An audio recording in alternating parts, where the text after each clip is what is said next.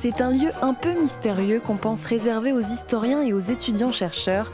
Pourtant, les archives départementales de l'Oise sont bien accessibles à tous. Clotilde Romé, directrice du site, nous ouvre ses portes. Qui peut rentrer ici? Alors en salle de lecture, en fait, euh, n'importe qui euh, peut, en s'inscrivant à l'accueil, avoir accès euh, à la salle de lecture. A souvent une espèce de croyance que soit il faut être surdiplômé ou recommandé par quelqu'un, c'est pas le cas. Euh, vraiment, on accepte tout, type de, lecteurs, puisqu'on a des usagers qui viennent euh, soit pour des recherches personnelles, généalogiques, soit pour des recherches plus historiques, universitaires, et puis également beaucoup de gens qui ont besoin de prouver des droits, qui cherchent des documents pour justifier euh, certains droits ou une certaine situation.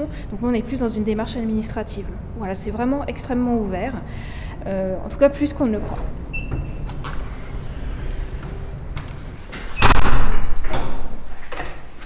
Donc en fait, les archives les plus anciennes qu'on a euh, datent du Moyen Âge. Le document le plus ancien, c'est 983.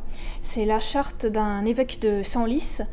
Et vraiment, c'est le reflet de l'histoire des archives départementales. C'est-à-dire que les archives départementales, elles ont été créées en, en France en 1796, donc pendant la Révolution.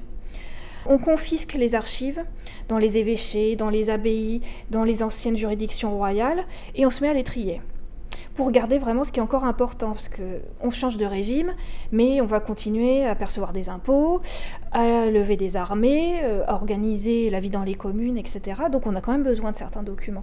Et donc ce qu'on décide de garder, au départ, on ne sait pas quoi en faire. Et puis finalement, on va créer les archives départementales et on va y rassembler ce qu'on a conservé. Donc par exemple, la charte de l'évêque de Senlis qui date de 983, c'est à ce moment-là qu'elle est rentrée aux archives départementales. Donc c'est vrai que notre vraiment cœur de métier, c'est d'aller chercher dans les administrations publiques, dans les communes ou chez les notaires, euh, les archives publiques, du moins celles dont on considère qu'elles doivent être conservées. Parce qu'en fait, il y a beaucoup de tri euh, en étape première ou d'élimination. Euh, pour ne garder vraiment que le noyau essentiel, des choses dont on considère qu'elles ont un intérêt historique très fort et ou un intérêt juridique très fort. Et on apporte aux archives ce qui va être nécessaire de trier, de classer, de mettre dans des boîtes propres et qui vont permettre d'assurer une bonne conservation euh, sur des décennies et des siècles. Et le tout ensuite pour les communiquer euh, au public. Donc là, ben, on voit un amas de carton puisqu'on est dans le couloir des versements. Donc c'est vraiment la zone où euh, les archives venant de ces administrations et de ces services publics euh, sont stockées à leur arrivée. On procède à un examen de leur état euh, sanitaire notamment pour éviter de se retrouver avec des choses qui ont des moisissures, des insectes, voilà, ce qui les mettrait en danger et puis ce qui mettrait en danger ce qui est déjà dans nos collections. Si nécessaire, on les isole dans une salle de quarantaine et on procédera à leur désinfection pour ensuite pouvoir les réintégrer dans le reste des collections. Donc là, tous les jours, il y a combien de documents qui arrivent ici? Alors, on va plutôt dire par an, on a euh, entre 400 mètres linéaires et 1 km dans les très grosses années qui arrivent par an. Ça correspond à quoi? Alors, notre unité de compte, c'est le mètre linéaire. C'est vraiment quand vous alignez une série de boîtes sur une étagère qui fait un mètre, vous obtenez un mètre linéaire. Et donc, euh, mi bout à bout, rentre donc dans l'année 400 à 1000 mètres linéaires. On met 10 boîtes sur 1 mètre linéaire, on va dire. Donc, euh, vous multipliez par 10. Donc, 4000 à 10 000 boîtes euh, par an. Et donc, aujourd'hui, on a un petit peu plus de 36 km d'étagères occupées. Donc en fait, on gère de la masse très importante. Souvent, on imagine qu'on est penché sur des chartes médiévales euh, à l'unité, qu'on étudie euh, pendant euh, des jours et des jours.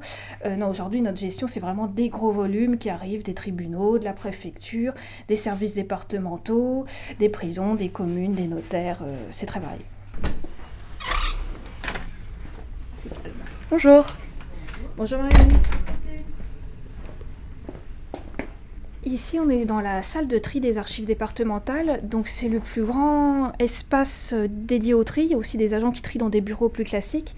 Mais c'est vrai que là, on a un espace euh, dédié, une grande surface, notamment pour les classements euh, qui nécessitent beaucoup de volume et de s'étaler pour vraiment faire la, part des choses. Ça, c'est quoi? Alors là, par exemple, on a des archives notariales. Donc, c'est un fonds qui vient de l'étude notariale d'Auneuil. Et là, devant nous, on a euh, un échange, donc certainement un échange de terre, entre monsieur euh, et madame Bans et monsieur et madame Breton. 1927. Voilà, on peut aussi trouver donc beaucoup des ventes et achats de terre, des contrats de mariage, euh, des liquidations, des donations. des partages, des règlements de copropriété, des choses dans ce style-là. Donc c'est vrai qu'il y a des gens qui s'en servent pour leur généalogie, et puis des fois des actes très anciens, on en a encore besoin aujourd'hui pour euh, régler des litiges, régler des successions.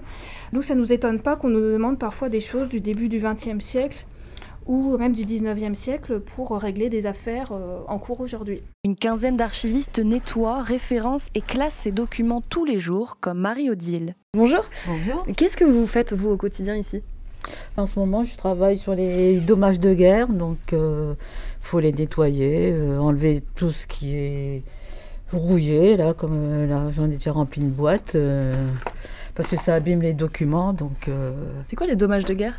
En fait, après la Première Guerre mondiale et également après la Deuxième Guerre mondiale, des personnes qui avaient euh, perdu leur maison ou dont la maison avait été occupée, on avait saisi des chevaux, des récoltes, etc. pour euh, les forces armées, ont pu demander en fait d'être indemnisées et remboursées. Donc elles remplissaient un dossier en disant ben voilà, moi ma maison a été occupée, mon hangar a été détruit, etc. On évaluait les destructions et ensuite elles touchaient une somme d'argent en remboursement. Donc c'est très intéressant de voir justement où il y a eu des destructions, qu'est-ce que les gens euh, s'étaient vus ou saisis, confisqués, euh, etc. Et puis ce qu'ils ont touché, euh, ce qu'ils ont touché ensuite. Pendant cette étape de, classement, donc on nettoie et puis surtout on prépare ensuite la, mise en boîte et on rédige l'inventaire parce que pour que ce soit accessible, il faut qu'une liste soit établie ou un inventaire pour que les gens sachent que s'ils veulent voir, par exemple, des contrats de mariage pour le notaire établis par le notaire d'Honneuil en 1927, il faut qu'ils demandent telle boîte. S'ils veulent voir des dommages de guerre de la Première Guerre mondiale, Monsieur Durand qui habitait à Noyon, il faut qu'ils demandent telle boîte. Une fois le classement terminé, Clotilde Romé, directrice des archives départementales de l'Oise, m'emmène voir ces petites boîtes dans un des magasins de conservation donc là, on a des documents euh, judiciaires de 1543. C'est écrit en français? Oui, oui. Et là, donc, on a euh, une écriture typique du XVIe siècle. Vous pouvez lire, vous? Alors moi j'ai appris à lire euh, ça lors de ma formation. Ce qu'on appelle de la paléographie, c'est le fait de savoir lire et déchiffrer les écritures anciennes.